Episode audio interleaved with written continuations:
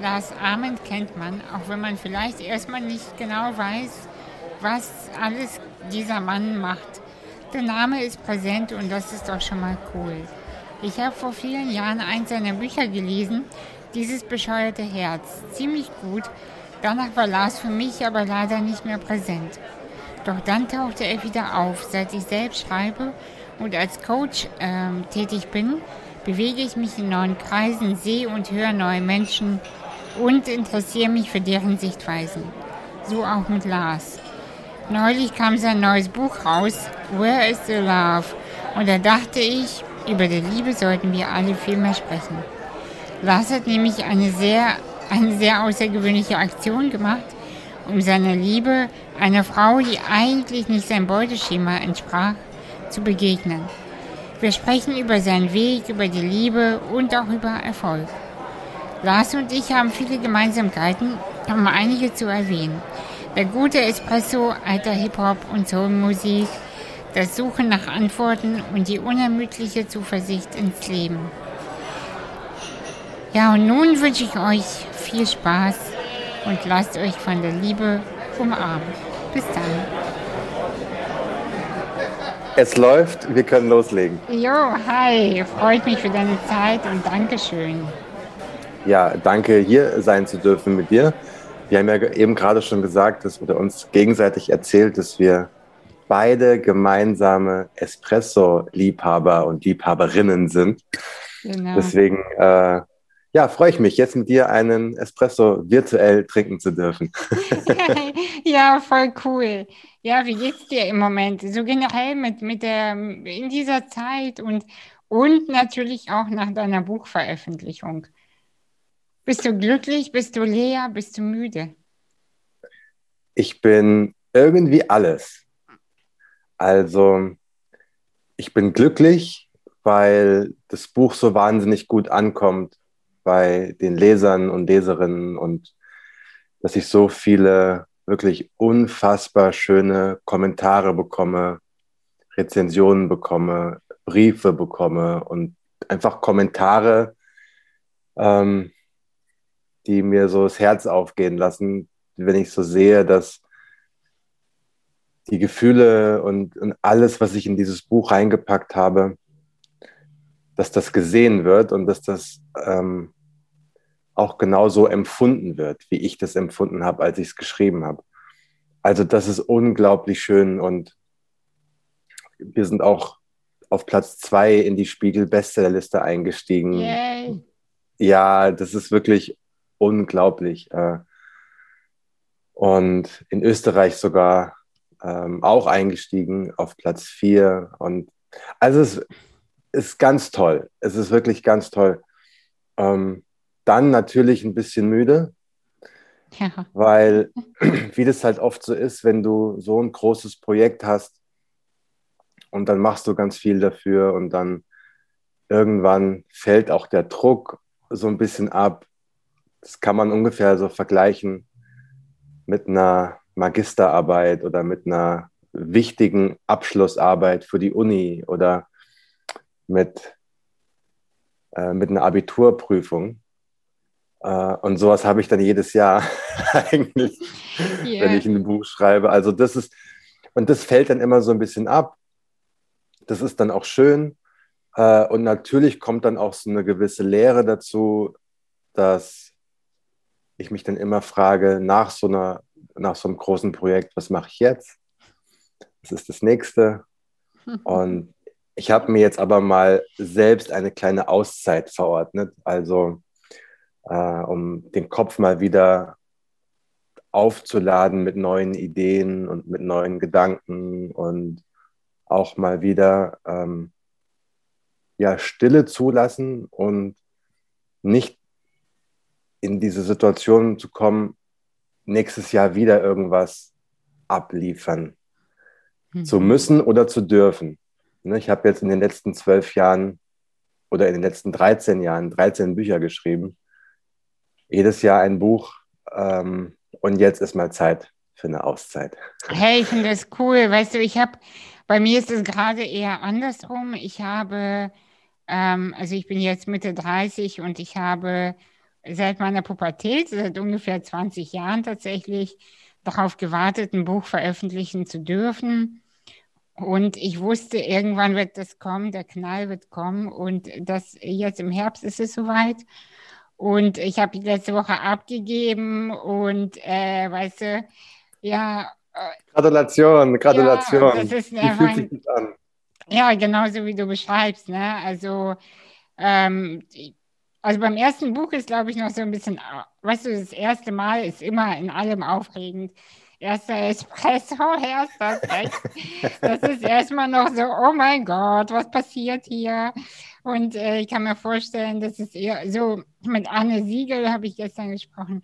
Und sie sagte zu mir, weißt du, beim zehnten Buch ist es einfach nur geil und dann weißt du, das wird okay. Also mindestens okay bis sehr gut. Und ähm, ja, und genau so wie du beschreibst, ich fühle jetzt auch so eine Leere und aber so ein tiefes Glück, weil ich das Gefühl habe, ich habe mich die letzten 20 Jahre darauf vorbereitet.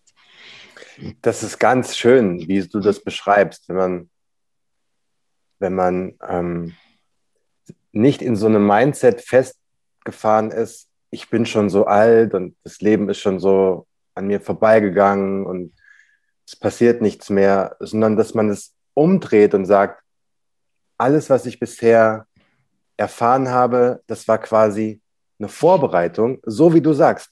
Das ist eine Vorbereitung auf das, was jetzt kommt. Ja. Das, war, das war Übung für das, was jetzt kommt. Ja. Ich musste das alles so lernen, erfahren, die ganze Lebenserfahrung der letzten Jahr, Jahre, Jahrzehnte hat mir geholfen, damit ich jetzt diesen Schritt machen kann.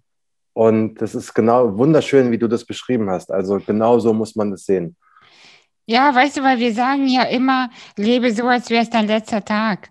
Und ich glaube, wir müssen so beginnen, als wäre es der erste Tag. Amen, Schwester. Yes, so sieht's aus. Ja, ich habe so, ich, ich hab diesen Satz habe ich in meinem Buch Why Not genauso geschrieben. Mhm. Ähm, dieser Satz stimmt nämlich nicht mit lebe jeden Tag, als wäre es dein letzter. Nee. Weil, wenn man sich vorstellt, was das heißt, das bedeutet, dass dir alles egal ist, dass ja. es keine Hoffnung gibt, ja, es gibt keine Zukunft, es gibt keine Perspektive, egal was du heute machst, das, ist, das macht keinen Unterschied, weil morgen ist alles vorbei. Eben. Wenn du aber sagst, heute ist mein erster Tag, dann ist alles neu, alles aufregend. Alles, was du siehst, ist spannend, weil du siehst es zum ersten Mal. Der Duft von Kaffee zum ersten Mal. Ja. Das, das Lächeln eines mm. Kindes zum ersten Mal du stehst am Bahnhof und eine Dampflok fährt vorbei. Das siehst du zum ersten Mal und du denkst dir, wow, das ist, das ist Magie. Du siehst ein Flugzeug zum ersten Mal, du denkst dir, was ist das denn? Du siehst eine Blume irgendwo und denkst dir, wie wunderschön ist die denn? Also, das ist eine ganz andere Herangehensweise an, an das Leben. Also so ja. viel, viel positiver, viel hoffnungsfroher. Und exakt so sehe ich das auch. Mhm. Ja, und auch, weißt du, sich selbst auch mal überraschen. Ja. Ja, also nicht immer zu denken, oh, jetzt, ah, jetzt habe ich genau. schon wieder so zickig reagiert, so sagen, ah, interessant, du hast immer noch diese scheiß Muster in dir. Richtig, ja. Ja. Total. Was überrascht dich denn noch so? Gibt es so Sachen, wo du immer noch denkst, also ist gar nicht positiv gemeint, ne? Weil Überraschung ist oft ja immer gemeint als, oh, wie schön, sondern ich spreche gerade von neutraler Überraschung, von, ah, wow, damit hätte ich jetzt echt nicht gerechnet. Mhm. So, so möglichst wertfrei. Gibt es da noch so was? Also ich bin oft von mir überrascht, wie ähm, wie formuliere ich das am besten? Zum Beispiel, gestern habe ich ein Interview geführt und das Interview ist nach einer halben Stunde abgebrochen worden und wir haben dann nochmal neu begonnen. Und da war ich überrascht von mir. Also das lag nicht an mir, muss man sagen. Es lag an dem Konzept dieser, dieses Formats. Ähm, aber danach war ich überrascht von mir, ähm, was ich dort erzählt habe und wie ich so auch reagiert habe. Und ich weiß nicht, ob du das kennst, manchmal erzählt man was und manchmal erzählt man auch Dinge nicht und zwei Stunden später ähm, denkt man darüber nach und wundert sich, hm, jetzt fällt mir gerade ein guter Satz ein, der ich, den ich eigentlich gerne vor zwei Stunden gesagt hätte, lieber gerne gesagt hätte. Und da habe ich ein bisschen über dieses Gespräch gestern nachgedacht und war tatsächlich überrascht, ähm, dass ich an manchen Stellen ein bisschen unsouverän war.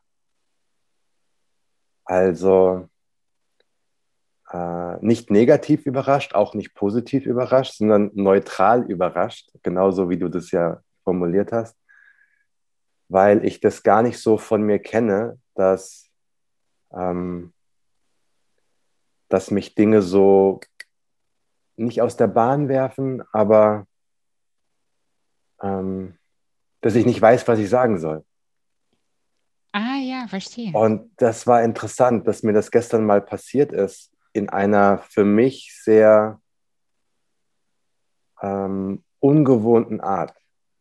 Und da war ich überrascht und fand es aber auch spannend, dass. Und auch schön, oder? Ich, bewerte, ja, also, ich, be, ich, be, ich bewerte das mal als schön, dass es noch, noch ich, ich formuliere es mal so, dass es noch Dinge gibt, die dich sprachlos machen. Ist doch geil. Ja, also sprachlos ist jetzt ein bisschen übertrieben, aber das war, ähm, ja, das war eine, also eine interessante Erfahrung. Mhm. Und ich finde das immer gut. Ich habe das dann auch in dem Gespräch auch gesagt. Ich finde das interessant, wie, äh, wie du diese Situation von mir bewertest in dem Gespräch und äh, dass du ähm, gewisse Dinge anders interpretierst, als ich es gesagt habe oder ich es gemeint habe. Ich finde das interessant und habe dann auch in dem Gespräch gesagt, was ich cool finde, ist, dass man nicht immer einer Meinung sein muss mhm. und dass man ruhig auch mal ein bisschen den Finger in eine Wunde äh, drücken kann, weil dann entsteht nämlich eine besondere Energie. Mhm. Dann besteht nämlich ähm, was, was ähm, ja, was Spannendes. Und so Wischiwaschi-Unterhaltungen hat man schon genug im Leben. Und da ging es ein bisschen zur Sache. Und äh, ich fand das irgendwie cool. Also so, ich fand das gut. Hat mich aber auch beschäftigt, muss ich ganz ehrlich sagen. Und, mhm. Aber im Nachhinein betrachtet ähm, sind das ja oft die, die besten Unterhaltungen, wenn etwas nachhalt. Mhm. Ja, also wenn es dich beschäftigt wenn du noch darüber nachdenkst, wenn du auch ein bisschen gefordert wirst, ne? auch äh, deine eigenen Verhaltensmuster vielleicht mal zu überprüfen, ähm, zu überlegen, selbst wenn ich glaube, das Richtige getan zu haben, wenn andere Menschen involviert sind, gibt es ja immer zwei Wahrheiten. Immer.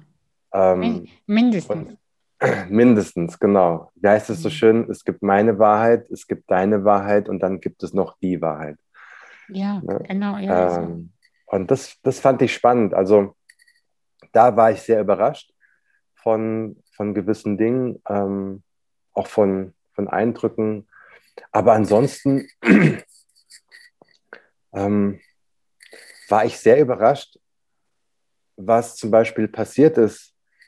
Äh, vor anderthalb Jahren, als meine aktuelle Reise, die ja immer noch anhält, begonnen mhm. hat, als ich nämlich auf der Suche nach der Liebe war und mal Dinge anders gemacht habe als sonst.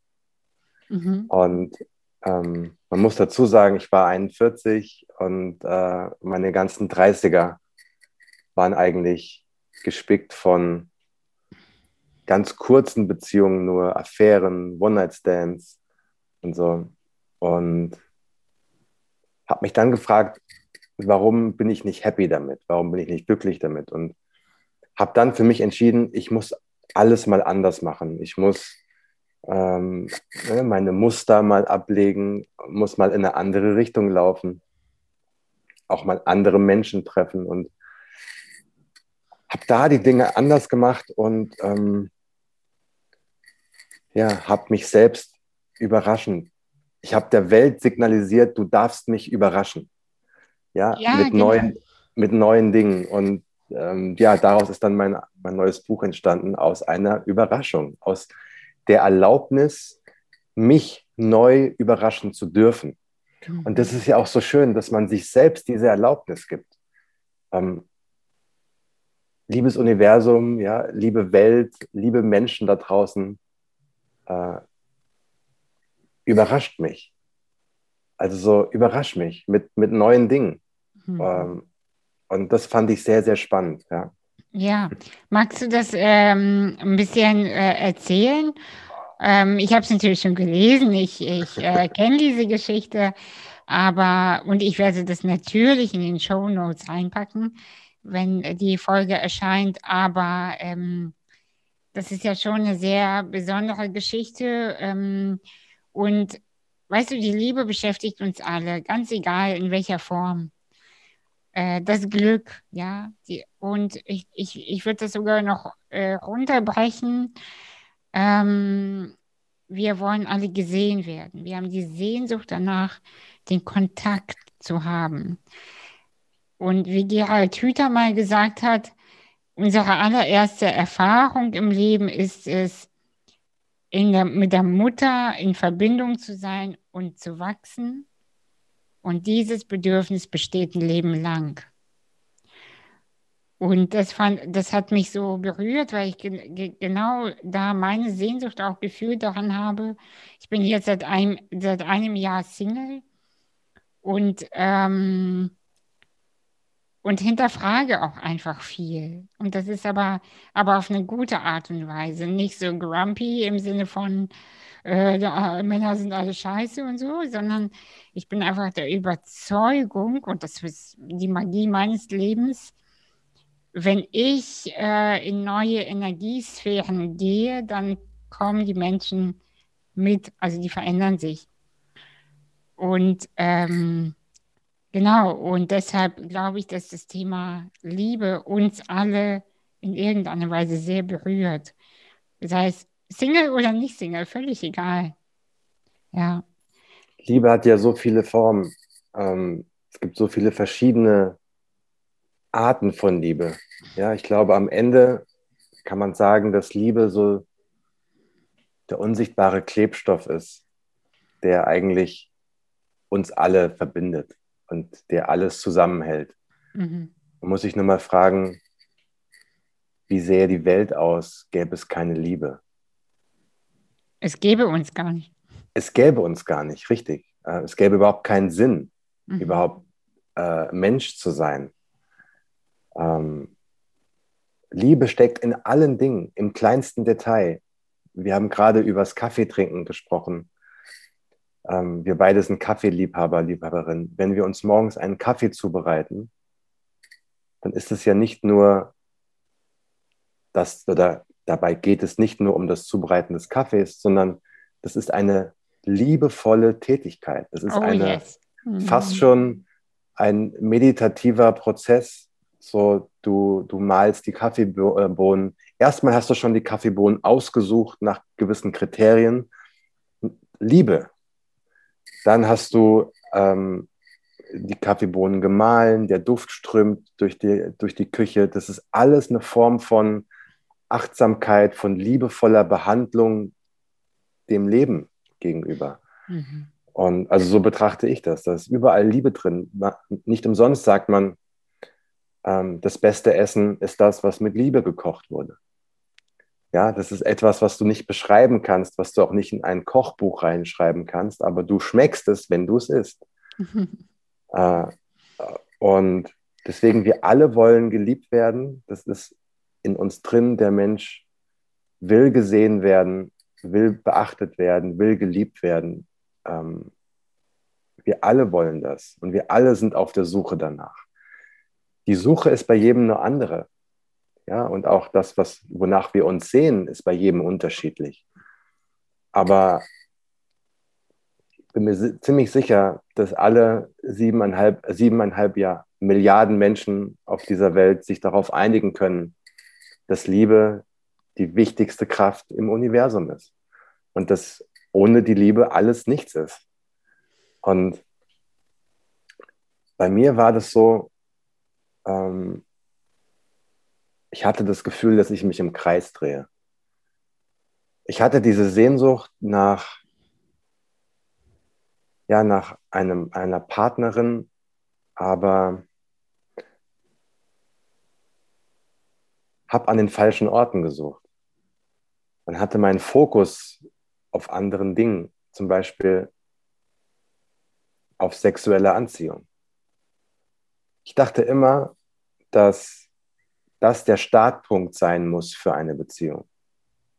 Die sexuelle Anziehung, also Attraktivität im, im Außen. Und ich habe meine 30er im Prinzip damit verbracht, ständig neue Menschen zu treffen, zu daten ähm, und war immer getriggert von diesem, sie muss mir, sie muss mich umhauen, vom erstmal vom Äußeren. Und ab dann mal gucken, wie es weitergeht.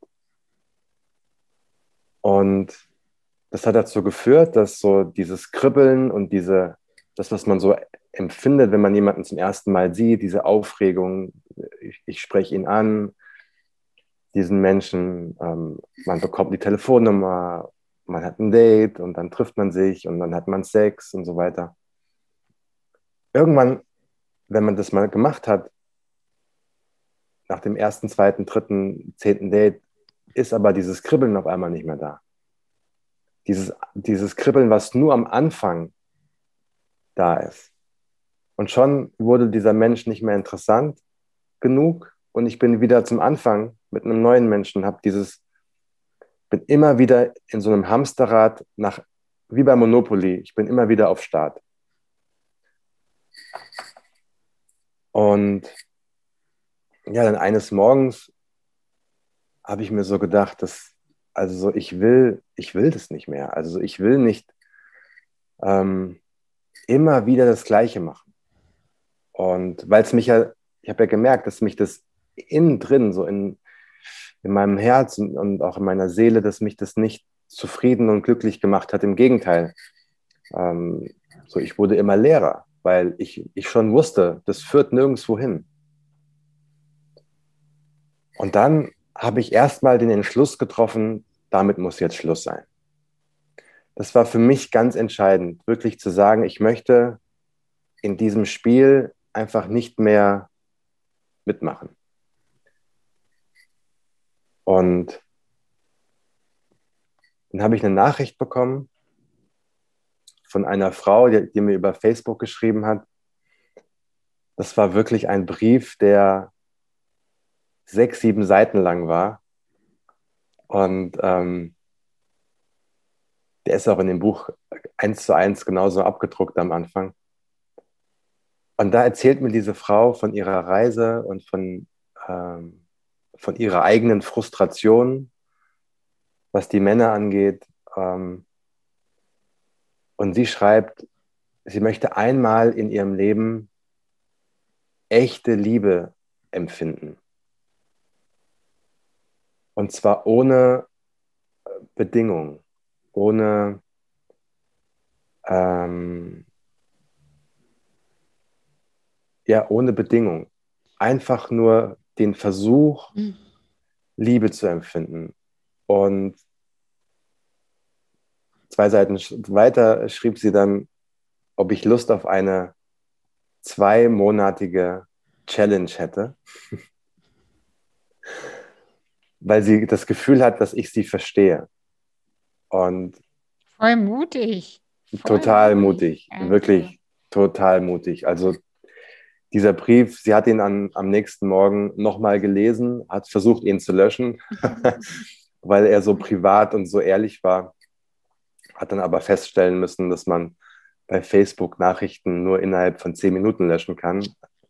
Und äh, naja, dann stand er, er war abgeschickt und ich habe ihn dann auch gelesen und Aber auch da mein erster Gedanke war, wie sieht diese Frau eigentlich aus?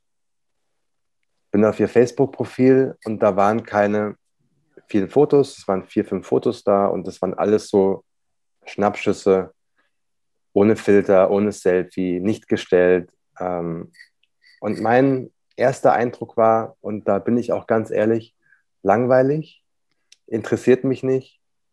Ähm, also die Schublade ging auf und die ganzen Vorurteile, mit denen wir jeden Tag durch die Welt äh, laufen, haben voll eingeschlagen.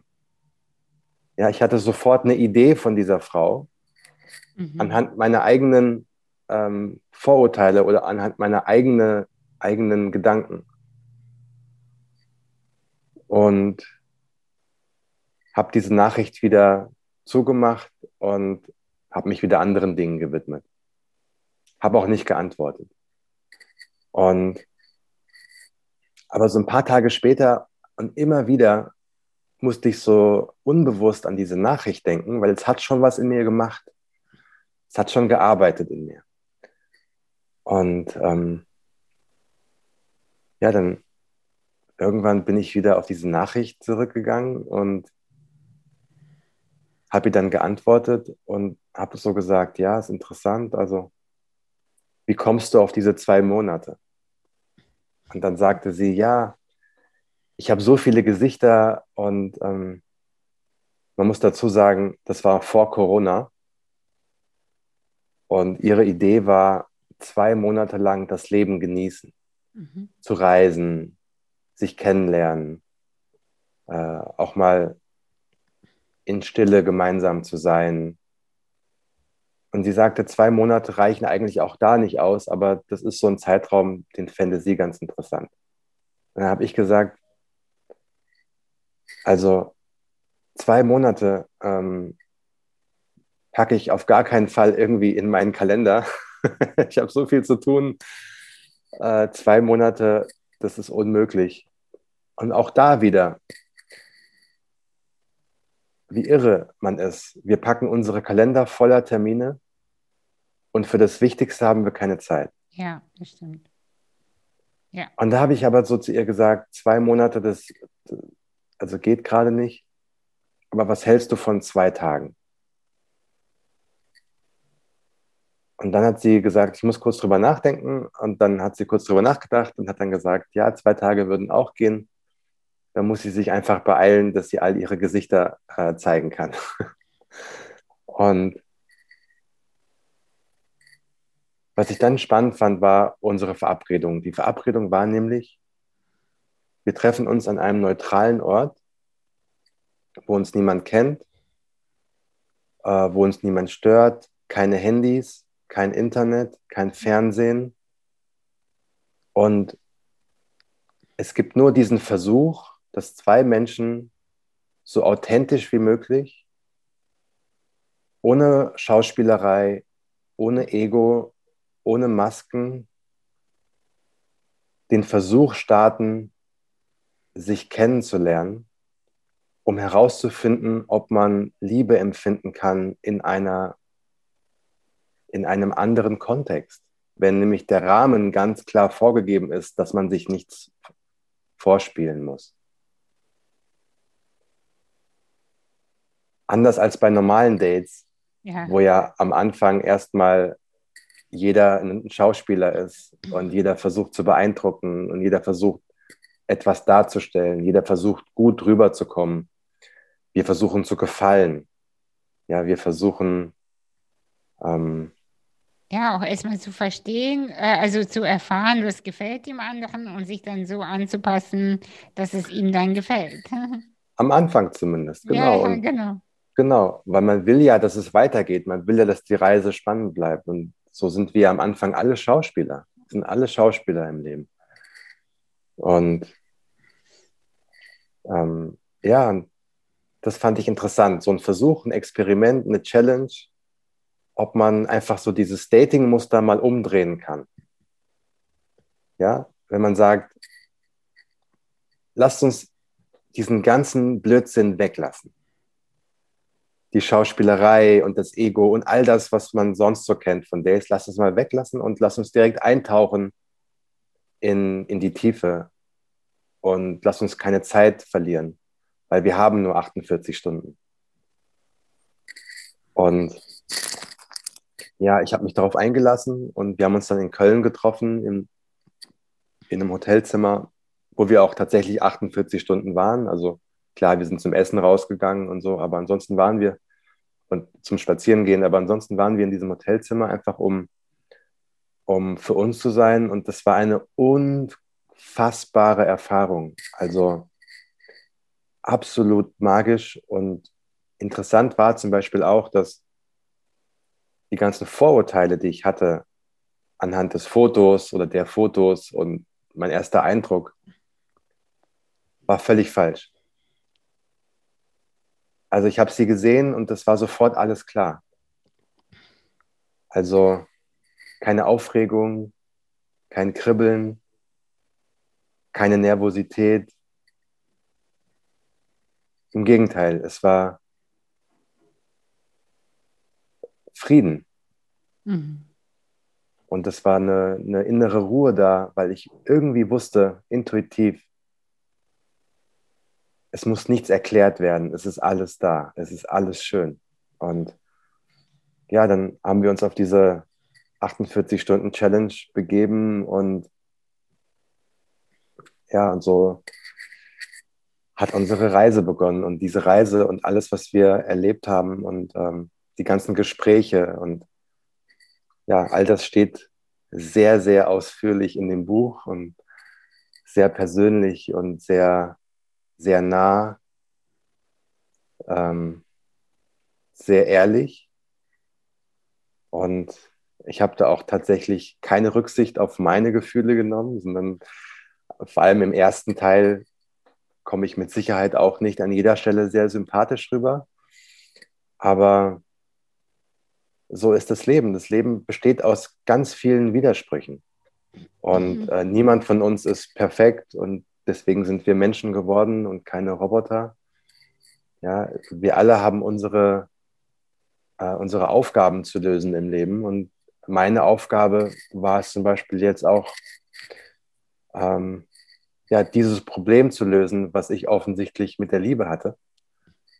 Und ist es, äh, Lars, ist es ein, ein Problem mit der Liebe oder ist es ein, ich nenne es mal Problem ähm, mit der Hornhaut deines Herzens. Mag sein. Ja, also das ist das eine schließt das andere ja nicht aus. Wenn du ja. ähm, die Menschen, die ich gebe dir ein gutes Beispiel.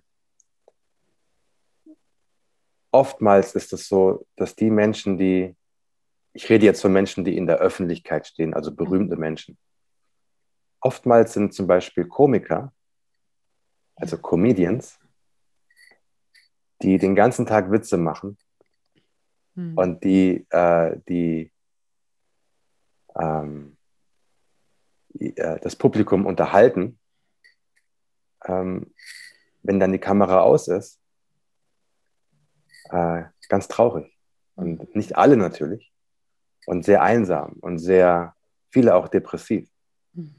Und viele, ähm, hat, man hat, ich habe es jetzt gerade gelesen, Kurt Krömer, ja. einer der berühmtesten deutschen Comedians, ähm, hat genau davon erzählt. Der hat gesagt, ähm, ich habe jahrelang damit gekämpft, äh, ich habe es versteckt und ich habe es nicht öffentlich gemacht, weil er diesen Glaubenssatz hatte, das ist ein Zeichen von Schwäche und das kann man nicht, das kann man nicht öffentlich machen. Was ich damit sagen will, ist, ähm, wir alle haben unsere, unsere Rollen und wir alle haben unsere Masken. Ja. Und wir alle haben unsere Mauern, die wir aufbauen. Der eine baut das um sein Haus, der andere baut es um sein Herz. Und ähm, deswegen gibt es einen, einen, ganz, ganz tollen Spruch des berühmten ähm, Philosophen und Dichters Rumi, äh, der gesagt hat, es ist nicht deine Aufgabe, die Liebe zu suchen und die Liebe zu finden. Es ist, eine, es ist deine Aufgabe, die Mauern einzureißen, die du um dein Herz gebaut hast. Und ähm, hm. ja. Ja, weil, ja, genau, das, darauf wollte ich nämlich hinaus, dass die Liebe, weißt du, weil die Liebe ist ja etwas, was gar nichts mit einer Beziehung zu tun hat. Eine Liebe ist in einer Beziehung im besten Falle so, aber weißt du, ich, wie ich schon vorhin erzählt hatte, ich bin seit einem Jahr jetzt Single und ich wache manchmal morgens auf und ich habe voll Schmetterlinge im Bauch. Mhm, und, ich, mhm. und es gibt aber niemanden, dem es gehört, also auf den ich das projizieren möchte oder so. Ich, und ich, ich gucke aus dem Fenster, trinke mein Espresso und denke, geiles Leben. Was ist, was ist eigentlich das Problem von uns allen? Es ist alles in Ordnung. Es ist voll alles okay, weißt du? Und, und das meine ich mit, die Liebe ist da. Die Liebe, die, ähm, ich kann zu niemandem sagen in diesem Moment, hi, gut, dass es dich gibt, ich kann meine Liebe auf dich projizieren. ja. Sondern ich muss die Liebe in mir aushalten. Und das ist ein geiles Gefühl und unangenehm zugleich. Das ist das, Interessante gerade, was ich erfahre. Weil mhm. früher war ich immer so, wenn ich alleine war, oh mein Gott, ich bin alleine und keiner mag mich und keiner liebt mich. So.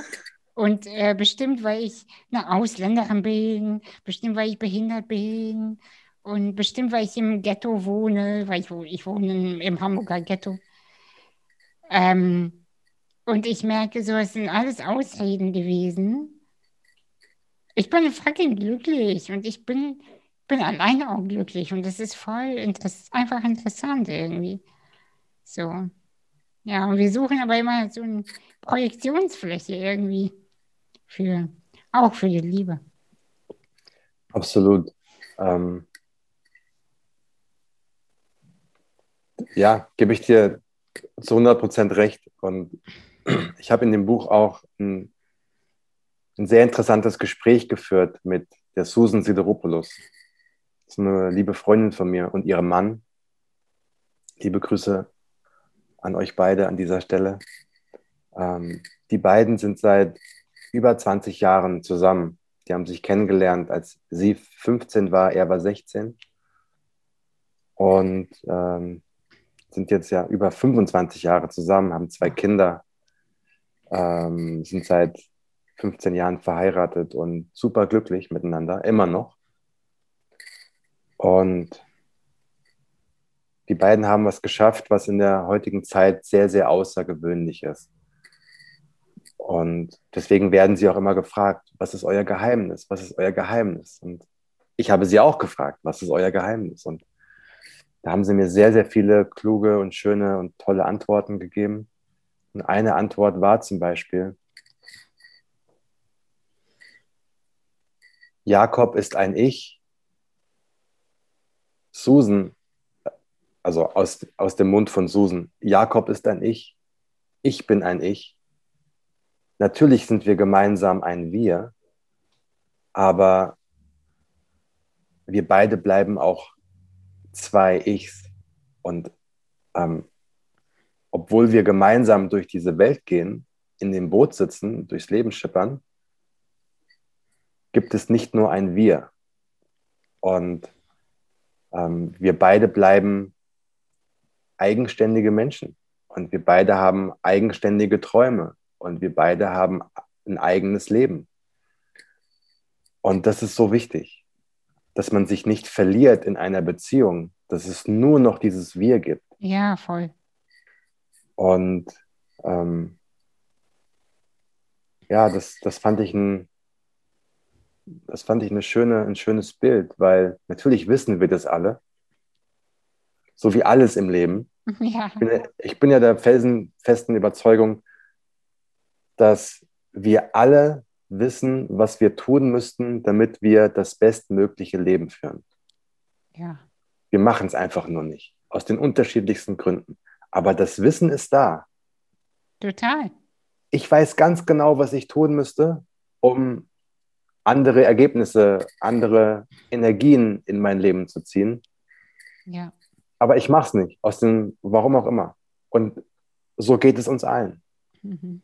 Wir wissen alles, es ist alles schon da.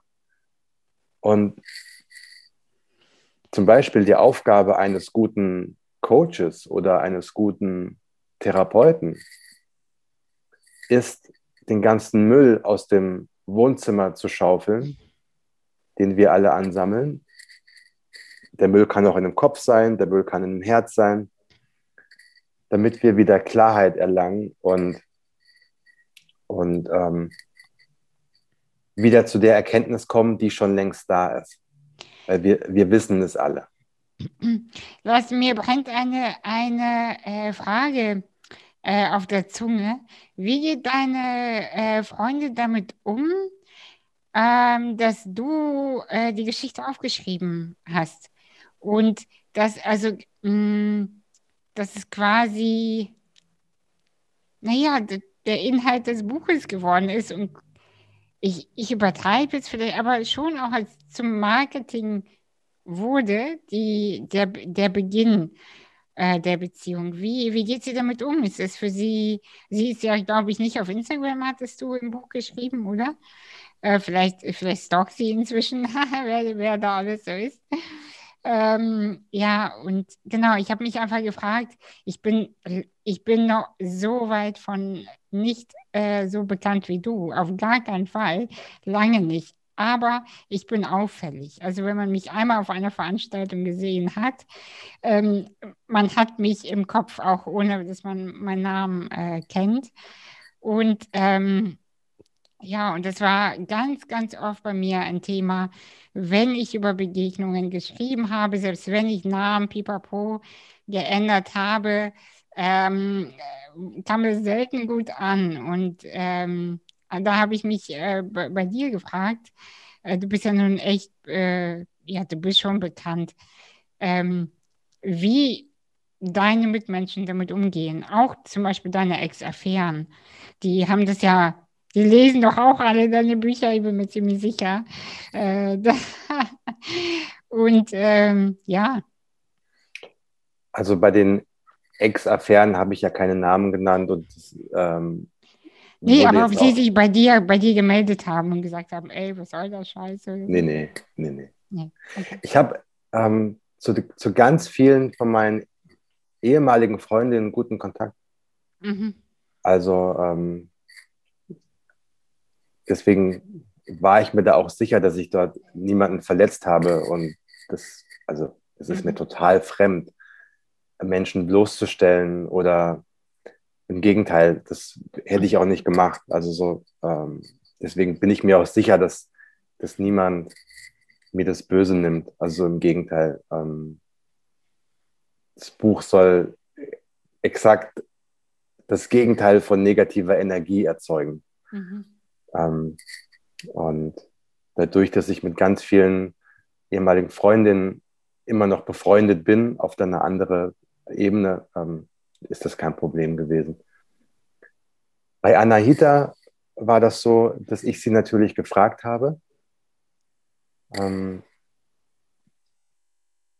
darf ich unsere Geschichte erzählen?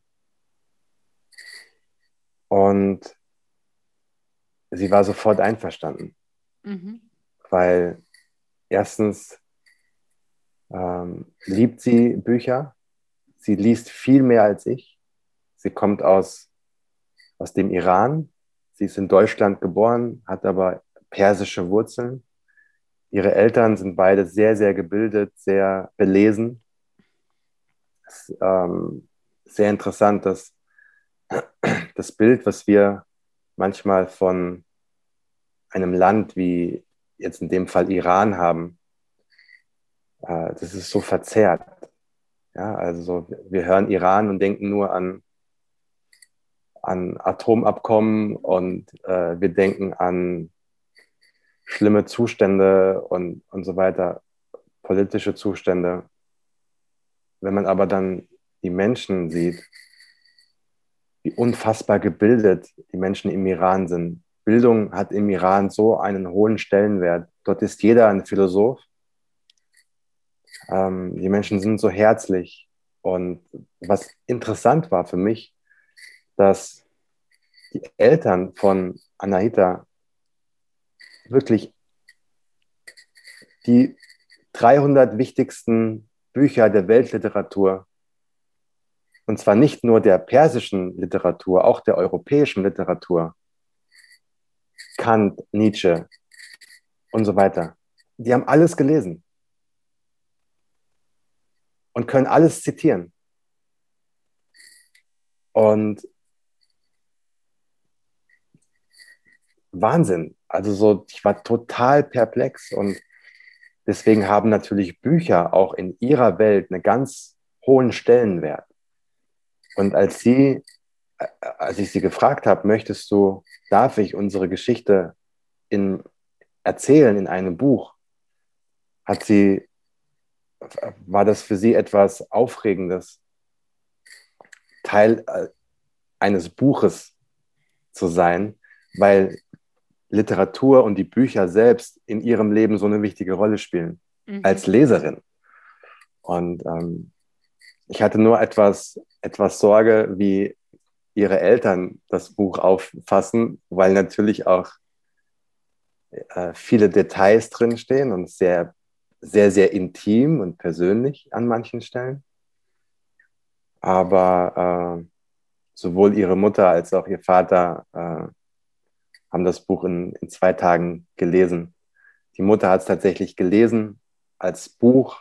Ihr Vater hat es als Hörbuch äh, sich angehört und ist stundenlang mit dem Auto durch Hanau gefahren, um das Hörbuch zu hören. Und ähm, beide haben ja, haben es geliebt. Und, und Anahita hat auch gesagt, ähm, es ist schön, aber sie findet es auch schön, eben in dieser Welt der Öffentlichkeit nicht stattzufinden. Ja. Mhm. Also sie hat auch von vornherein gesagt, sie will eigentlich ähm, in der Unbekanntheit bleiben. Mhm. Ja, das kann ich, kann ich sogar nachvollziehen, weil so, äh, ich finde, man muss auch nicht immer alles durch die Öffentlichkeit dann so schleifen, ne? Also so dann, ähm, ja, Menschen fragen, Menschen beobachten und ist, also ich glaube, viele deiner oder der generell der Follower sind gute Menschen, aber es gibt, glaube ich, auch trotzdem Menschen, die einfach mit Missgunst auch äh, Dinge sehen und äh, es einfach unangenehme Dinge dann so reinbringt. Und ähm, selbst wenn es nur online ist, glaube ich schon daran, dass diese Energien, die beim Lesen uns gesendet werden, auf jeden Fall auch ähm, ankommen und ja. etwas auch mit einem machen. Ja, also, aber ja. Bei, bei, mir ist das so, auch wenn man sich meine letzten Bücher anguckt, ähm, ich war schon immer sehr persönlich. Ja, voll. Also auch ähm, in, bei Why Not oder auch It's All Good, das sind beides zutiefst persönliche Bücher. Und wenn man diese Bücher genau liest und auch so ein bisschen zwischen den Zeilen liest, dann erfährt man dort eine, eine ganze Menge auch an, ähm, an Sehnsucht und an ja. ähm, auch an Traurigkeit und an ähm, ja, an, an vielen, an, an Gedanken, die jetzt vielleicht nicht so in Worte zu, zu fassen sind, aber es entsteht ein Gefühl auch beim Lesen und so war ich schon immer und das ist meine Art zu schreiben.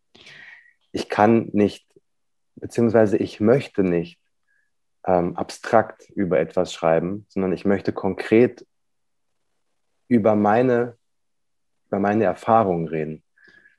Ich kann bei dem Thema Liebe, ich kann nicht sachlich an dieses Thema rangehen. Weil es auch kein sachliches Ding ist.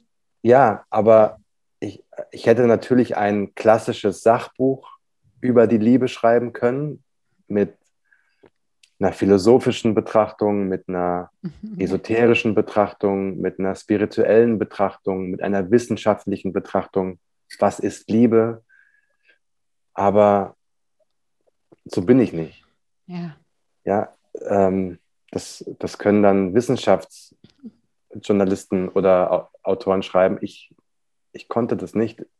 Was ich kann, ist meine Erfahrung und meine Gedanken und meine Gefühle aufzuschreiben, in der Hoffnung, dass es dort jemanden, dass es dort draußen jemanden gibt, der damit was anfangen kann. Ja, und vielleicht ist, nee, nicht vielleicht, sondern genau das ist ja das Erfolgsrezept auch, weil ich, du, die Leute haben so keinen Bock mehr auf Posing, die haben keine Lust mehr auf ähm, dieses unnahbare, entfernte, rumgecoache, äh, Checklisten-Coaching, äh, nenne ich das immer.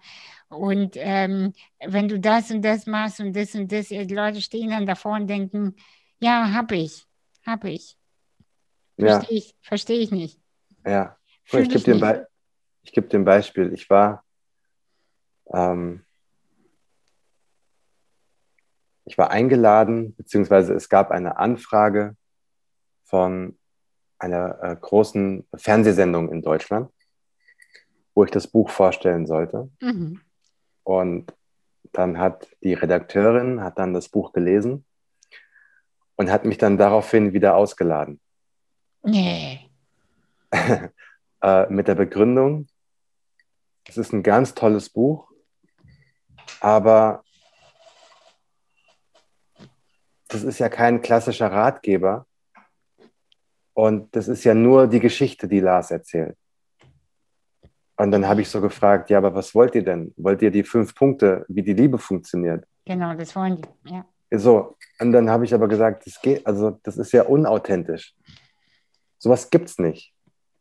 Es gibt nicht die Fünf-Punkte-Liste, die man abhaken kann und dann findet man seinen Traumpartner, dann findet man die Liebe, dann ist man glücklich. Ja. Ich weiß, dass das gut aussieht auf einer ähm, auf dem Fernsehbildschirm, ja, äh, heute erfahrt ihr die fünf Geheimnisse der Liebe. Das klingt gut, das ist eine schöne Headline, aber das ist einfach lebensfremd. Und ähm, ja, damit muss man dann leben. Dass dann, die haben dich nicht wieder eingeladen. Nee, nee, haben mich nicht eingeladen, aber es ist auch okay, weil äh, ich wäre dann dort auch am falschen Platz gewesen. Ja. ja, weil ich hätte dort die Geschichte erzählen können ich bin mir sicher, dass eine echte Geschichte, eine selbst erlebte Geschichte immer viel mehr Mehrwert hat, Klar. als jemand, der sich dorthin setzt und sagt, Punkt 1, Punkt 2, Punkt 3, Punkt 4 und Punkt 5. Alles schön in 2 Minuten 30 runtergerasselt und dann ist der Beitrag fertig. Ja. Dann hast du zwar Sendeminuten gefüllt, aber die Menschen haben nichts mitgenommen. Ja, nein, nein, genau. Deswegen, ja, das ist, ja. ja das ist so schade, ähm, weil das, ja, weil die, genau, weißt du, weil genau da fängt Liebe schon an. Der Moment, die Liebe zuzulassen, fängt ja damit an, dass ich mir deine Geschichte anhöre und nicht irgendwie abstrakt über die Liebe nachdenke und irgendwas abhake, weil genau das ist die Liebe nämlich nicht. Genau, du hörst etwas und diese Geschichte, die Informationen, die du aufsaugst, ja, die arbeiten in dir und du überträgst sie dann auf dein Leben und machst dir dann deine eigenen Gedanken. Das ist viel wertvoller und viel nachhaltiger als Zehn-Punkte-Listen. Ich sage zum Beispiel auch immer, die besten Ratgeber, die es gibt, sind Biografien. Wenn du wenn du Erfolg haben möchtest in deinem Leben, in welcher Form auch immer, dann kauf dir kein Buch, in dem steht, wie man erfolgreich wird, sondern kauf dir ein Buch von einem Menschen, der erfolgreich wurde und seine Geschichte erzählt. Ja. Und dann guck dir, was du mitnehmen kannst. Welche Informationen sind entscheidend? Was, weil jeder stand mal da, wo du stehst. Wenn du ein erfolgreicher Unternehmer werden möchtest, eine erfolgreiche Unternehmerin, dann kauf dir die Biografie einer erfolgreichen Unternehmerin. Oder schreib selber deine eigene. Oder schreib selber deine eigene. Ja. Aber, aber hör nicht auf Menschen, die vielleicht selbst gar nichts geleistet haben, mhm. die dir aber erzählen wollen, wie du reich wirst. Ja, voll. Ja, wenn Menschen reich wurden, indem sie anderen erzählen, wie sie reich werden können, ja, dann hat das für mich null Mehrwert. Ja. ja, aber die Geschichte eines 20-jährigen Jungen, der aus der Schule geflogen ist, weil niemand an ihn geglaubt hat und der aber eine Idee hatte und dann aus dieser Idee ein eigenes Imperium gegründet hat, das ist doch eine Geschichte, die mich viel mehr interessiert, weil äh, ich mich da wiederfinden kann. Ah, mhm. okay, cool. Der hatte eine Idee. Ich habe auch eine Idee. Keiner hat an ihn geglaubt. An mich glaubt auch niemand. Wie hat er das gemacht? Wie hat er seine Ängste überwunden? Das sind doch die Sachen, die viel näher an, an der Lebensrealität sind, als jemand, der sich auf eine Bühne stellt und sagt, so wirst du Millionär. Ja. Was, wir sprechen schon seit einer Stunde. Oh no. Yes. Leider. tut mir leid. Nein, voll gut. Ich, mer ich merke nur gerade Mist, ich habe noch so viele Fragen gehabt, weil ähm, ich hätte voll Lust, noch mit dir tatsächlich über Erfolg, ähm, quasi Erfolg, also weißt du so, ich, ich setze immer alles äh, in Anführungsstriche, weil was ist Erfolg? Das sind immer, immer so, sprechen wir über Geld, sprechen wir über Reichweite oder sprechen wir über das innere Glück? Also, also wie du merkst, ich befasse mich mit sehr vielen äh, Dingen. Ähm, ja, ich finde Erfolg, ich finde Erfolg, ähm, Entschuldigung, dass ich dich unterbreche, aber das ist ganz wichtig. Erfolg ist das, was du für dich persönlich als Erfolg definierst. Erfolg hat nichts damit zu tun, was andere sehen, wenn sie dich sehen. Erfolg ist zum Beispiel nicht der Platz zwei auf der Spiegel-Bestsellerliste. Das ist für diesen einen Moment jetzt ganz schön. Es ist schon gut, komm. Ja, ja, ich will es auch gar nicht kleinreden. Ich habe mich tierisch gefreut. Aber das ist nicht wahrer Erfolg. Ein hm. wahrer Erfolg ist Seelenfrieden. Weil alles, was du erreichst durch den äußeren Erfolg, Geld, Status, Follower, Reichweite, du hast es gerade erwähnt, all das führt nur dazu, Seelenfrieden vielleicht zu erlangen. Das heißt, das ist nur ein Mittel zum Zweck. Das muss man sich immer klar machen. All das, was wir als Gesellschaft als Erfolg definieren, ist nur ein Mittel zum Zweck, nämlich Seelenfrieden zu erlangen. Deswegen gibt es so einen schönen Spruch vom Dalai Lama, der sagt, ich mache gerne äh, Window Shopping, also Schaufensterbummel, damit ich all die Dinge sehe, die ich nicht brauche. Und das ist so wahr. Es ist nämlich nicht der am glücklichsten, der am meisten hat. Es ist der am glücklichsten, der am wenigsten braucht. Ja. Und das ist so ein großes Missverständnis, weil wir in einer kapitalistischen Gesellschaft leben. Die Welt ist nun mal kapitalistisch. Wir alle wachsen darin auf. Wir alle sind auch Teil davon. Aber echtes Glück zu definieren anhand von Statussymbolen, in welcher Form auch immer, ist der absolut falsche Weg. All das ist nur ein Mittel zum Zweck, nämlich Frieden zu finden und, und Glück zu empfinden. Und wenn man ehrlich zu sich ist, sind die schönsten Momente im Leben die, die kein Geld kosten. Ja. Das sind Gespräche mit deinen liebsten Menschen. Das ist der Sonnenuntergang, den du mit deiner kranken Mutter anschaust. Es ist ähm, das Lächeln deines Kindes. All diese Dinge, die den größten Platz in unseren Herzen einnehmen, haben mit Geld gar nichts zu tun. Ja, und jetzt sage ich, und jetzt sage ich aber, okay. Mhm. mhm. Nee, nee, nee, sag. Und ich sage aber auch, äh, und da zitiere ich gerne den großen Philosophen Snoop Doggy Dogg, ja. den, den berühmten Rapper, der gesagt hat, Geld macht dich nicht glücklich. Pleite zu sein, aber auch nicht. Also es ist eine Gratwanderung, das Geld nicht zu verteufeln und auch nicht zu sagen, Geld ist böse. Geld ist nämlich nicht böse. Aber sein Glück nicht von Geld abhängig zu machen. Diese Gratwanderung, die ist ziemlich schwer und ähm, ist aber auch eine Aufgabe für, an uns alle. Ja, genau, was ich, was ich gerade so sagen wollte, ist, ich stehe zum Beispiel total auf extravagante Blusen und Kleider. Ne? Und ich habe auch echt viele. Wie man sieht, wie ja, man sieht. Ja, danke, ja, genau. Und ich liebe das wirklich. Und äh, aber trotzdem, weißt du, immer wenn ich, auch heute Morgen habe ich sie angezogen und dachte, weil ich natürlich auch überlegt habe, dann heute Morgen, äh, was genau ich dich dann fragen werde, wonach mir ist. Und dann dachte ich, genau, ich würde gerne über, über äh, Erfolg auch mit dir sprechen. Und habe ich gesagt, ja, ich habe diese Bluse kaufen können, die war jetzt nicht so mega teuer, aber weil ich sozusagen Erfolg habe. Ich habe das Glück. Ich bin so privilegiert genug, mir diese Bluse aussuchen zu dürfen und zu kaufen. Aber ich habe gemerkt, äh, für mich ist das Glück, wenn die Bluse morgen nicht da ist. Warum auch immer. Dann bin ich immer noch stabil. Und das ist für Richtig. mich persönlich, äh, für mich persönlich Erfolg und Glück. Richtig. Ich genieße, den guten Kaffee zu haben, Ja, aber ich bin auch echt okay, wenn es nicht mehr geht. ja, das ist es. Ähm, das ist, also nichts könnte wahrer sein, als das, was du gerade gesagt hast.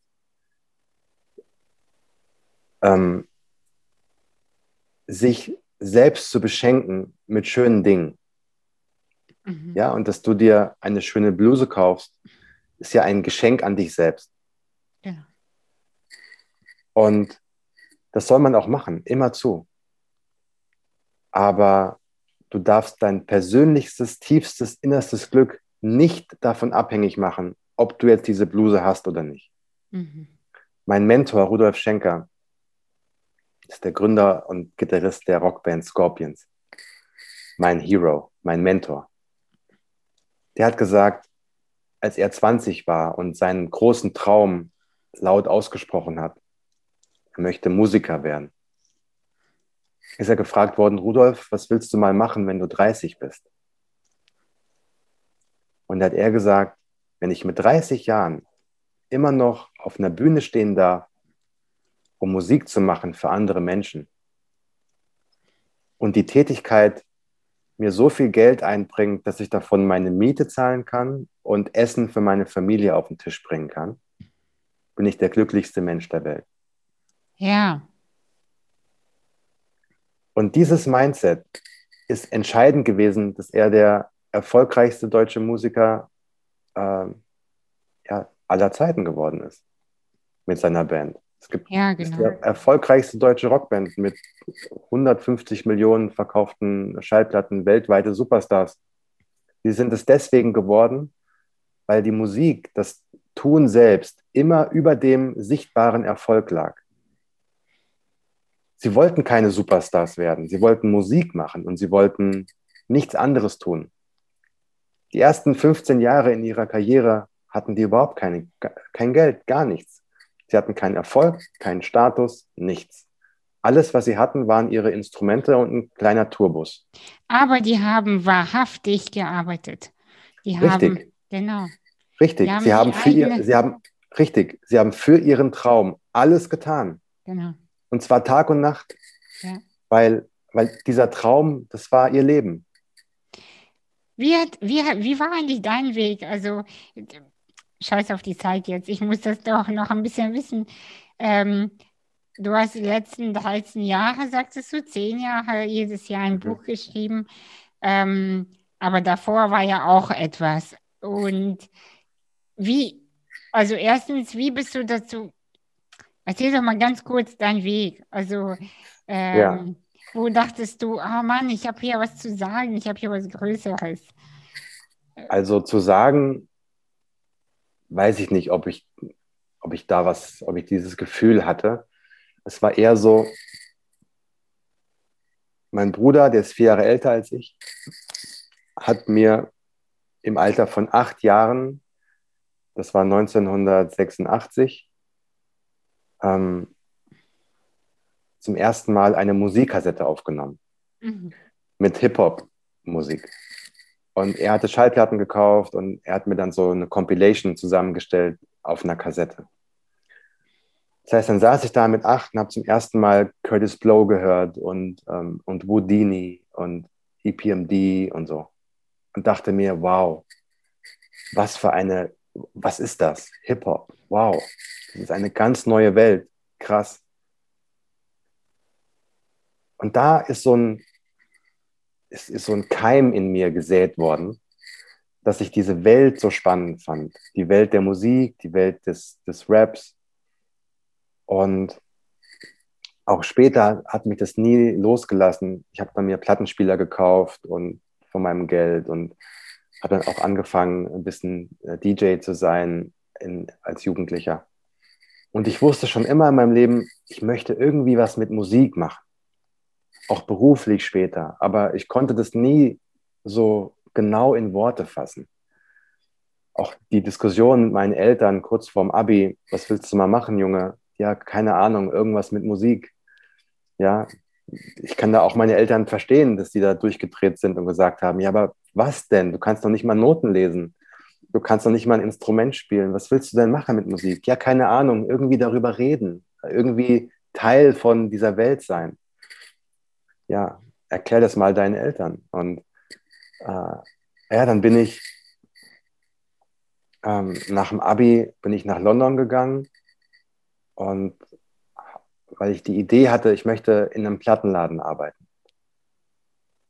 Weil da bist du ja, es ist, bist du umgeben von Musik und du bist in einer Stadt wie London, bist du in einer der Hauptstädte der Musik weltweit. Ne? Äh, und bin nach London gegangen, ohne irgendwas zu haben. Keine Wohnung, keinen Job, keine Kohle. Es war 1999. Äh, es gab noch keinen kein Internet, jedenfalls nicht so, wie wir das heute haben. Es gab noch keine Social Media. Das heißt, man musste wirklich noch von Tür zu Tür gehen und persönlicher anklopfen. Und ich habe das gemacht und Absage, Absage, Absage, ist ja klar. Plattenläden sind ja auch jetzt keine großen Firmen, sondern ja, haben halt gesagt, ja, ist ja schön, dass du hier bist aus Deutschland, aber wir brauchen niemanden. Und irgendwann habe ich eine Zusage bekommen und von Tower Records am Piccadilly Circus mitten in London. Und es war so ein großes Musikkaufhaus und ja, da durfte ich dann arbeiten, durfte ich anfangen und habe dann da anderthalb Jahre gearbeitet und bin dann zurück nach Deutschland, habe dann ein Praktikum gemacht beim Hessischen Rundfunk in Frankfurt, bei dem Sender XXL, das war das Jugendformat damals und bin da auch so rein. Ich hatte vier Wochen Zeit und habe mich für alles interessiert und hatte dann ziemlich schnell ähm, eine eigene Sendung. Also es war nicht meine Sendung, aber ich war Teil einer, eines kleinen Teams sonntags abends. Und ich war dann der Hip-Hop-Experte dort, weil die hatten nämlich noch niemanden für dieses Genre. Und ich durfte dann ziemlich schnell meine erste dreistündige Sendung ähm, moderieren und vorbereiten, Musik auswählen. Und ich habe gemerkt, genau das ist meine Welt. Und ja, bin dann fünf Jahre da geblieben, war dann irgendwann Teil des, der Musikredaktion, war dann auch Musikmanager, so hieß es dann später.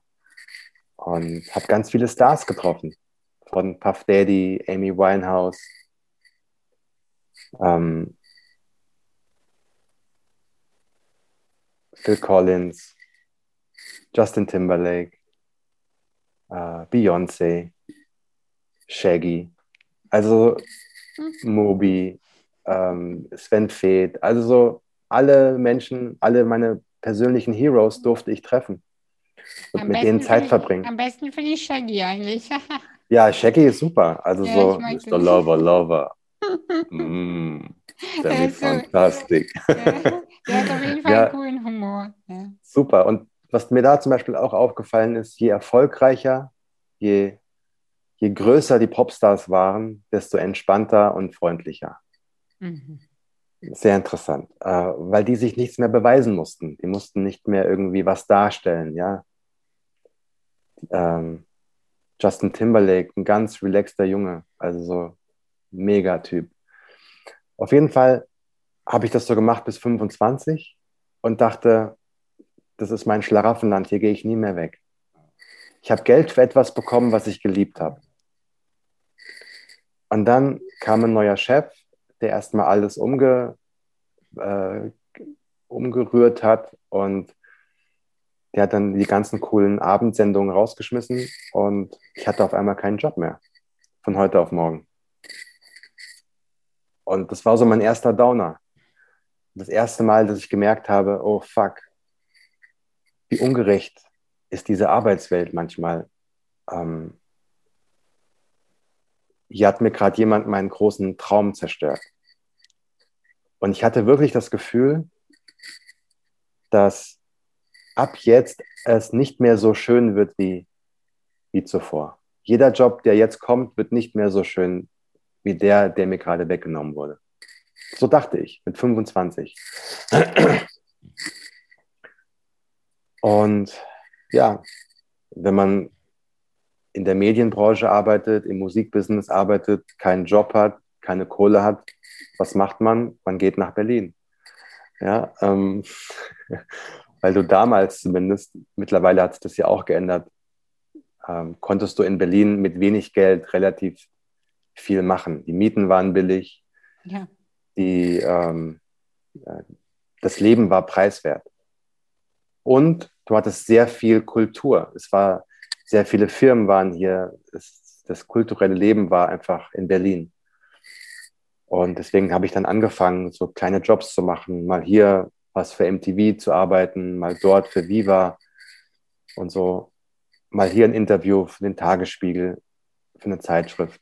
Also ich habe mich so durchgeschlagen und habe dann ein Angebot bekommen von der Süddeutschen Zeitung, ob ich nicht Lust hätte, einen damals noch ziemlich unbekannten Rapper zu begleiten und daraus eine Reportage zu schreiben. Mhm. Ja, und dann habe ich zwei Tage lang Bushido begleitet, ah, ja, stimmt, ja. der damals gerade sein erstes Album draußen hatte, ähm, beziehungsweise er hat zum ersten Mal eine goldene Schallplatte gewonnen. Er war gerade dabei, aus dem Hip-Hop Underground zum Popstar zu werden. Mhm. Und da habe ich ihn zwei Tage begleitet bei einem Videodreh, habe die Geschichte geschrieben und ähm, ja, da hat er zum Beispiel zu mir gesagt, zum ersten Mal versteht mich jemand, wenn ich was sage, wenn ich mit einem Journalisten rede. Mhm. Und ähm, weil sonst war das so, dass viele mit Vorurteilen kamen, die schon ein Bild von mir hatten und haben dann nur versucht, dieses Bild irgendwie Klar. passend zu machen. Und da hat er gemerkt, ja, aber du bist anders, du hörst mir zu, du verstehst, was ich sage, du bewertest es nicht, was ich sage, du verurteilst es nicht, was ich tue und was ich sage, einfach weil du vielleicht aus einer anderen Lebenswelt kommst. Und ja, dann hat er mich gefragt, irgendwann ein paar Wochen später, ob ich nicht Lust hätte, seine Biografie zu schreiben. Mhm, cool.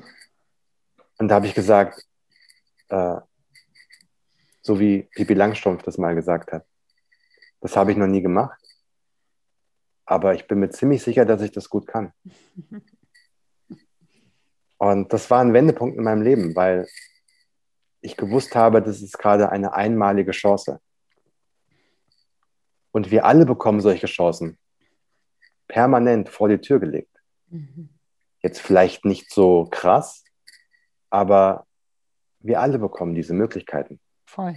Und dann haben wir zwei, ja, zwei Optionen. Entweder wir sagen Nein, weil wir noch keine Expertise haben, weil wir noch keine Erfahrung haben, weil wir Angst haben zu scheitern.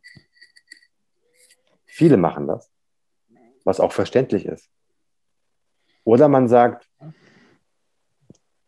krass, was für eine Challenge, was für eine Aufgabe, was für eine Herausforderung. Ich mache das jetzt einfach mal. Und mal gucken, was passiert. Ja, und da habe ich gemerkt, eigentlich zum ersten Mal mit 29, was ich wirklich gut kann. Schreiben. Schreiben. Und mich in andere Menschen hinein zu versetzen. Mhm. Und ähnlich wie, wie du am Anfang gesagt hast, habe ich auch gedacht. Nämlich alles, was vorher war, die ganzen zehn Jahre nach meinem Abitur, war Vorbereitung auf das, was jetzt kommt. Und dann habe ich dieses Buch geschrieben. Wir waren sofort auf Platz 1 der Spiegel-Bestsellerliste, sind auch abgelehnt vorher worden von allen Verlagen. Immer das Gleiche. Niemand wollte das machen. Und Ach. dann gab es einen kleinen Verlag, der gesagt hat, okay, wir haben nicht viel Geld, wir können nicht viel bezahlen, aber wir machen das. Ja, haben wir das gemacht und ja, auch damals den, eigentlich mit dem Buch den äh, Blueprint gelegt für ganz viele weitere Hip-Hop-Bücher, mhm. die dann gefolgt sind und die eigentlich so unser, unser Konzept so ein bisschen abge, nicht abgekupfert, das klingt negativ, aber die quasi gesehen haben, okay, so kann man eine Hip-Hop-Biografie schreiben und die dann quasi unseren, unseren Weg weitergegangen sind. Und da habe ich gemerkt, äh, das macht mir Spaß, das macht mir wirklich Spaß, schreiben. Mein Vater ist Lehrer, Englisch, Französisch. Und als, er, als ich ihm gesagt habe, Papa, ich schreibe jetzt ein Buch, hat er gesagt, siehst du mal, unser Schulsystem wie schlecht es eigentlich ist, dass, dass wir Kindern ähm, Dinge beibringen, die eigentlich für das Leben so, so irrelevant sind. Und dass dieses, äh, dass dieses Talent ja schon immer in dir geschlummert hat, aber das Schulsystem es nicht rauslocken konnte. Ja, ist so. Ja, Deutschunterricht hat mich nie interessiert. Bücher haben mich in der Schule nie interessiert. Das hat mich erst dann interessiert, als die Schule vorbei war und ich quasi selbst Entscheidungen treffen konnte. Und das war für mich auch eine ganz interessante Erfahrung, dass eine gute Note überhaupt nichts über, die, über den Wert oder über die Leistungsfähigkeit eines Menschen etwas aussagt. Ja. Es ist Du hast eine Eins, okay, super. Du konntest gut auswendig lernen. Hervorragend, Glückwunsch. Du, äh, äh, weißt du, ich, ich bin in den 90er, 90ern aus Kasachstan nach Deutschland migriert. Ich konnte kein Wort Deutsch, außer mein Name ist Anastasia und ich muss mal. ja, es ist so. Und, und äh, durch meine Behinderung, ich habe eine Muskelerkrankung, bin ich auf eine Sonderschule gekommen. Also wenn etwas, was über Schulsystem ich, also weißt du, ja. Und, und die haben mich auch immer ausgelacht. Ich habe immer gesagt, wartet ab, ich werde irgendwann auf großen Bühnen stehen. Ey, hör auf, rumzuspinnen und so. Und du, du kannst doch nicht mal selber eine Jacke an und ausziehen habe gesagt, mhm. ja, aber ich kann das organisieren, dass mir die Jacke an und ausgezogen wird. Und das ist der Punkt, verstehst du? Das ganze so halbe Leben ist Organisation und einfach die Chancen angreifen. Das war's eigentlich. So, leider. Kurz, kurz äh, auf alles reduziert. Mach die Augen auf, Chancen und organisiere dein Leben und fertig. Also. ja, letztlich, ja, letztlich ist es so. Und ja, und dann habe ich dann gemerkt, das macht mir Freude und bin dann im Prinzip dabei geblieben. Aber ich musste auch erst 29 Jahre alt werden, um das herauszufinden. Wo viele sagen, was mit 29? Da muss ich schon Haus, Kind äh, und so weiter alles geklärt haben. Ich sage so, ey, das Leben ist lang. Das Leben ist ein Marathon. Ja, du musst nicht auf den ersten 100 Metern wissen, äh, wo das Ziel ist. Lass dir Zeit, finde erstmal heraus, was du gut kannst, was dir Spaß macht. Finde heraus, wo, wofür es sich für dich lohnt, jeden Morgen aufzustehen. Finde heraus, was dein großes Warum ist. Warum möchte ich das machen? Warum, macht, warum möchte ich Bücher schreiben? Warum möchte ich auf Bühnen stehen? Warum möchte ich Anwalt werden? Warum möchte ich Ärztin werden? Warum möchte ich Kindergärtnerin werden? Warum möchte ich Architektin werden? So, finde das heraus. Das schaffst du aber nicht, wenn du nach der Schule sofort wieder wissen musst, innerhalb von einem halben Jahr. Äh, ja, Du findest es heraus, indem du es probierst. Ja, und wenn dir das eine nicht gefällt, bist du ja auch kein Fahrrad. Du musst nicht die gleiche Form behalten. So ist es. Kannst du auch weiterfahren, weitergehen. Ja. Zieh weiter. Zu wissen, was einem keine Freude macht, ist auch schon mal eine gute Information. Voll. Ja, mhm. also du gehst zur Uni. Ich, hab, ich war einen Tag an der Uni. Genau einen Tag. Ich wusste sofort, das ist, kein, das ist nichts für mich. Ich möchte hier nicht sein. Ich fühle mich hier nicht wohl. Ich möchte ins Leben hinaus. Ich möchte nicht wieder nach der Schule direkt weiter in so, eine, in so einem System sein. Ich, ich will Freiheit. Ich will mich ausprobieren. Ich will reisen. Ich will gucken, was die Welt zu bieten hat. Und so muss es jeder für sich selbst herausfinden. Es gibt da kein richtig und falsch. Auch was Erfolg bedeutet. Es gibt kein richtig und falsch. Der eine will Pilot werden, der andere will keine Ahnung, Steuerberater werden. Beides hat seine Berechtigung. Ja, beides ist gut. Aber es ist nur dann gut, wenn der Pilot ein Flugzeug fliegt und der Steuerberater deine Finanzen macht. Es ist nicht gut, wenn der, der, der eigentlich gerne Pilot werden möchte, äh, die Finanzen macht, weil er glaubt, das ist der, sichere, der sicherere Weg. Ja, es gibt kein richtig und falsch. Es gibt nur das, was du persönlich für dich als richtig empfindest. Ist so. Wie man bei uns ja. im Norden sagt, ist so. Ist so. Und zwar ISSO. Ist ja, so. Ist so. Genau, genau das. Ja. Und mit Erfolg ist das das Gleiche. So, was ist Erfolg? Was ist Erfolg? Wenn du eine Million auf dem Konto hast und ein tolles Haus und ein Auto, ja, das kann für den einen oder anderen Erfolg sein. Für eine andere Person kann es aber auch sein, ey, ich habe heute keine Kopfschmerzen. Ja. Ich habe es heute geschafft, alleine aus dem Bett aufzustehen. Zum ersten Mal seit zwei Jahren. Ich habe es geschafft, ähm, mich für einen Online-Kurs anzumelden. Ja. Erfolg ist so, ist so subjektiv. Ja, also so Erfolg kann auch sein, ich habe mich wieder mit, meiner, mit meinen Eltern vertragen. Ich habe heute meinen ersten Podcast aufgenommen, obwohl ich Angst davor hatte, mich zu zeigen. Riesenerfolg. Würde ich sagen, bravo, mega, super. Und jetzt mach weiter. Es kommt immer darauf an, wo du stehst, von wo aus du beginnst, welche Voraussetzungen da sind.